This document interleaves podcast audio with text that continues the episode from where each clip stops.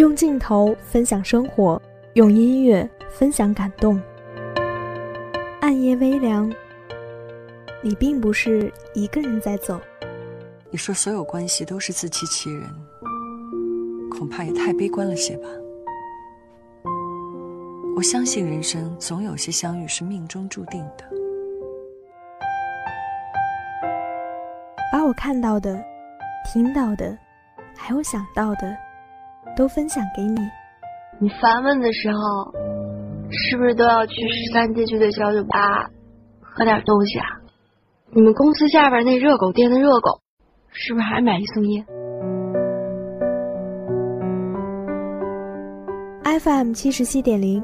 光影流年，将画面变成声音，把温暖讲给你听。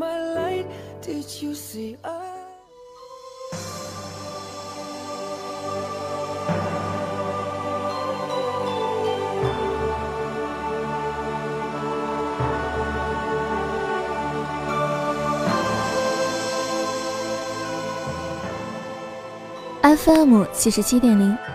光影流年带你走进文字电影的世界，又是周五的傍晚，光影流年也如期而至。我是你们的老朋友志昂。其实江湖啊，早已被人说的烂透，是红彻一地狼藉的凌霄花，多少华丽是当年，回首蓦然只剩唏嘘，连贾樟柯都免不了俗。蚀了古龙多年前一锤定音的雅慧，有人的地方就有江湖。贾樟柯的江湖扎根于几十年风雨飘摇变幻的中国，在时代更迭的语境里安放一对江湖儿女的沧桑人生。那志昂今天给大家带来的就是这样一部讲述江湖故事的电影《江湖儿女》。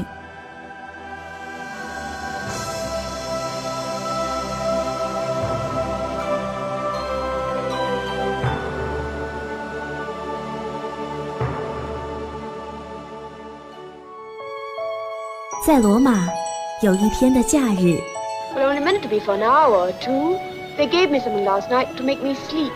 在乱世，遇见一辈子的爱人。When you came into second grade with that stuck-up nurse, you looked like a lost princess. What made you give me that one? 和我一起听左耳，听不到的诚恳。医学专家说，左耳靠近心脏，甜言蜜语要说给左耳听。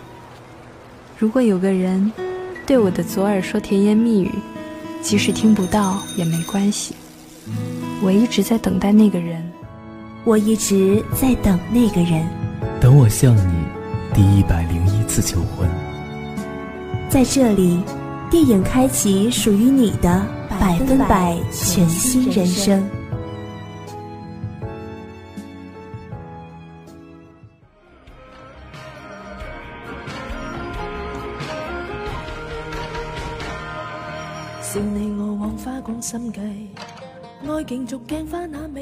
欢迎回来，我是志昂。话说贾樟柯的名字比他的电影更出名，很多人一听到贾樟柯，都会竖起大拇指。但是，一问你看过他什么电影，多半就说不上来了。贾樟柯出生于一九七零年，家乡是山西汾阳一个很小的县级市，他们市里有矿。是煤矿，那时候还没有污染治理，山西挖煤挖的天空都是灰蒙蒙的。这几十年前的雾霾对贾樟柯影响极大。后来贾樟柯拍的很多电影，天空都是灰蒙蒙的，又或者汾阳的霾一直都没有散去。一九九一年，他开始考北京电影学院，直到一九九三年才考上北京电影学院文学系。在学校里，他拍摄了人生中第一部电影。但是从第一部电影中就能看到贾樟柯后来电影中的很多影子，比如纪实拍摄的手法，比如大时代下小人物的故事。这部片子后来获得了香港国际影片展短片竞赛单元最佳故事片奖。贾樟柯从这时开始有了一些名气。之后，贾樟柯基本保持着两年一部剧情长片的创作频率，直至今年《江湖儿女》的出现。江湖儿女》的片名来自导演费穆的遗作。费穆导演于1951年在拍摄《江湖儿女》时突发心脏病去世。贾樟柯在采访《小城之春》的女主角时了解到了这个事情，表示很喜欢这个片名，于是就用了这个名字。这部片子和贾樟柯以往的电影一样，讲的是一个很简单的故事。廖凡饰演的出租车公司的老板兵哥，是当地的黑社会老大。赵涛饰演的巧巧是兵哥的女朋友。有一天。城里新来的年轻混混骑着摩托车就把兵哥给围了，一顿暴打。巧巧为了救人，在街上开了枪。巧巧被判了五年，出狱后，兵哥已经不在这座城市。巧巧孤身一人去寻找兵哥，可是兵哥没有回来，巧巧就一个人回到了老家。但兵哥在中风后回到了巧巧的身边。最后，兵哥却不辞而别。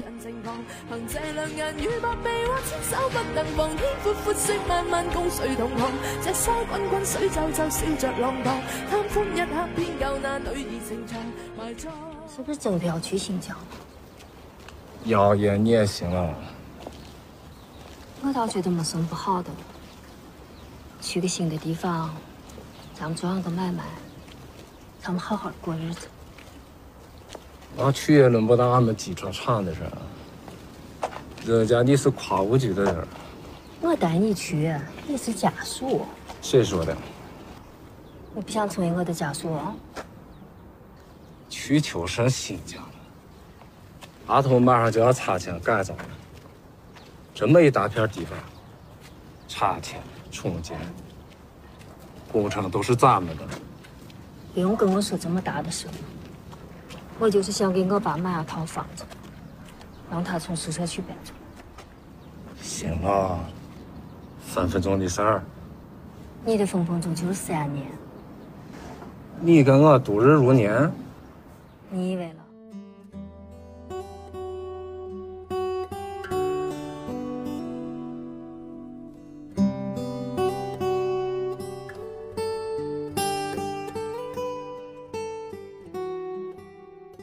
电影的前半段讲的是执念。你看兵哥，皇冠美人，黑白通吃，谈笑间化解恩怨，醉生梦死之余，还不忘藏好一把手枪。在他眼里，是这金钱地位，是这把手枪，维持着他的灯红酒绿，给他想要的一切。只要这把枪还在腰里，他就有自信说出拆迁工程全是我的这种豪言。可惜前脚刚说完，他就被打了一棍子。再看巧巧，他要的不是纸醉金迷，不是江湖大嫂，也不是百万工程，他只要兵哥这个男人。兵哥打麻将，他就坐在一边看；兵哥教他开枪，他就认定了自己今后也是跑江湖的儿女。风光时，他要兵哥烽火戏诸侯博他一笑；危难时，他劝兵哥金盆洗手陪他去新疆。从头到尾，他要的都是爱情的滋味。可是这个男人不想做他的家属。表面上两个人很幸福，但从一开始，他们想要的东西就不一样。而执念的种子早就种在彼此的心里。其实电影有一个原则：如果开头出现一把枪，那么这枪肯定会响。跳舞时。兵哥的枪啪嗒一声掉在地上，打断了二人的灯红酒绿，也打断了他们的舞蹈。这就是二人矛盾的暗示。后来果然又是这声枪声，终结了二人的时代。灯红酒绿的色彩变成了弥漫着死寂、让人发狂的苍白。五年牢狱，各自抱着各自的执念，前缘难再续。可是乔乔一定要试一试，他的执念就像火山灰，高温炙热，不容杂念。可他的执念和追寻，也像凤姐破旧的楼房一样苍白无力。他不知道，越是绚烂的东西，越是短暂。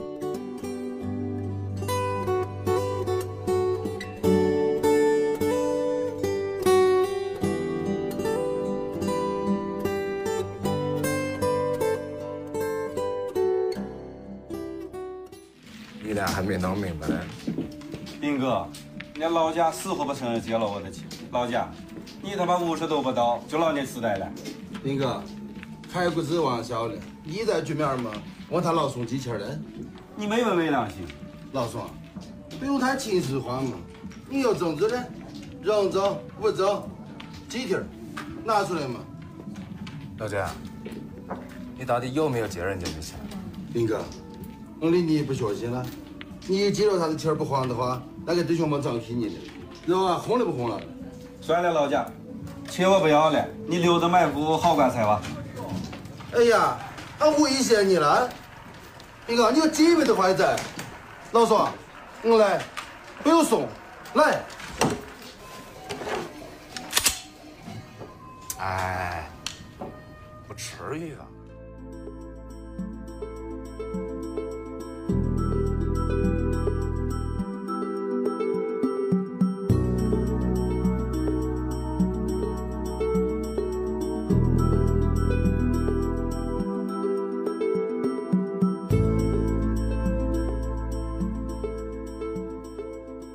影的后半段讲的是释怀，越是求而不得，越是渴求。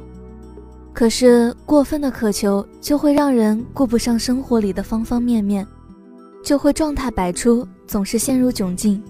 可是越是陷入窘境，越是边缘，就会有越多的精力循环往复，极度孤独。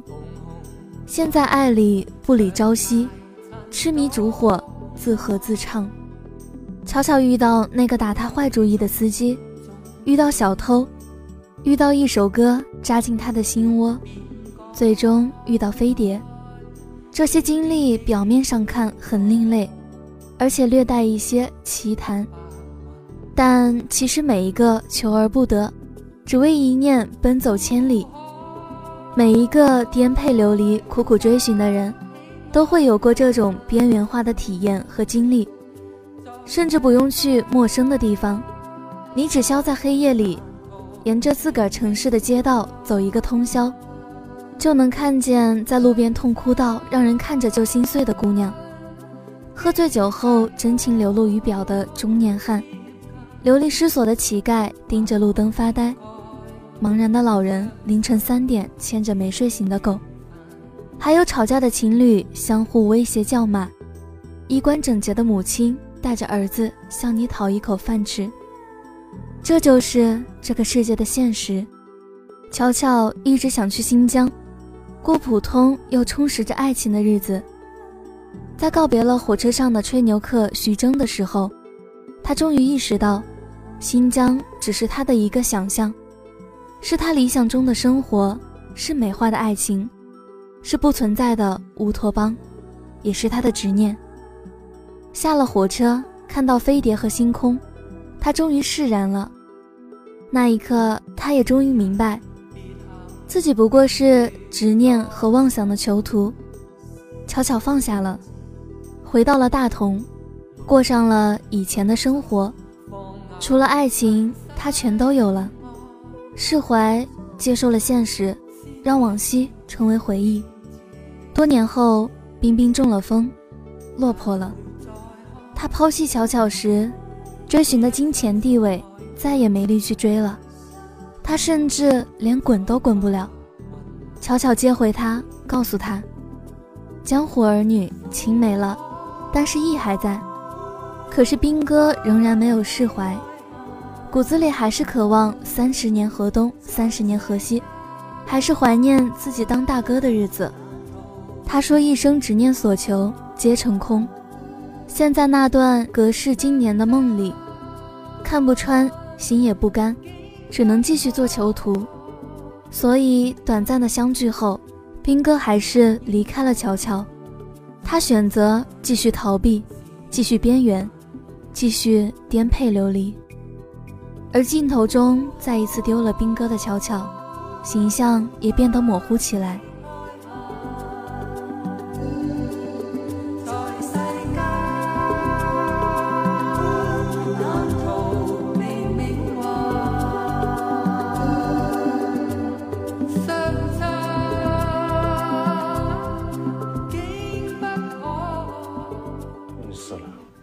混得不来，开了个典当行。嗯，那坦克呢？坦克也行了，在澳门承包了个赌厅。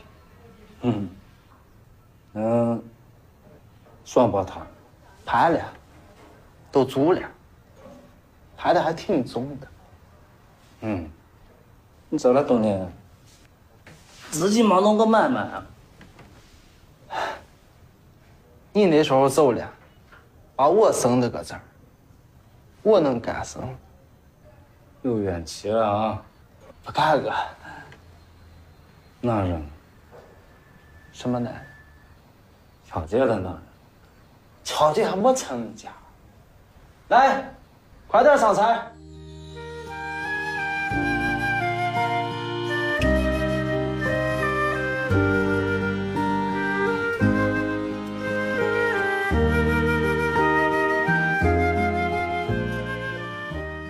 太偏执情义的人啊，对爱情的渴望太浓烈，便注定孤独。可经过高温炙热考验的真心，却是最洁白、最干净的。悄悄嘴上说不爱了，可是谁又敢说他又不怀念那个灯红酒绿之下洁白无瑕的爱情呢？谁敢说他不和冰冰一样，依旧是执念的囚徒，只不过假装学会妥协而已？谁又敢说所有那些为爱着魔的人，不是痛苦又快乐的呢？万千传奇经历，诸般色相皆空。也许只有经历过，或是正在追求的人，那些心里始终都有着极强的执念之人，才最能感同身受吧。人生到底应该是温润的妥协，还是疯狂的追求？到底如何才能够不留遗憾？没有人能给答案。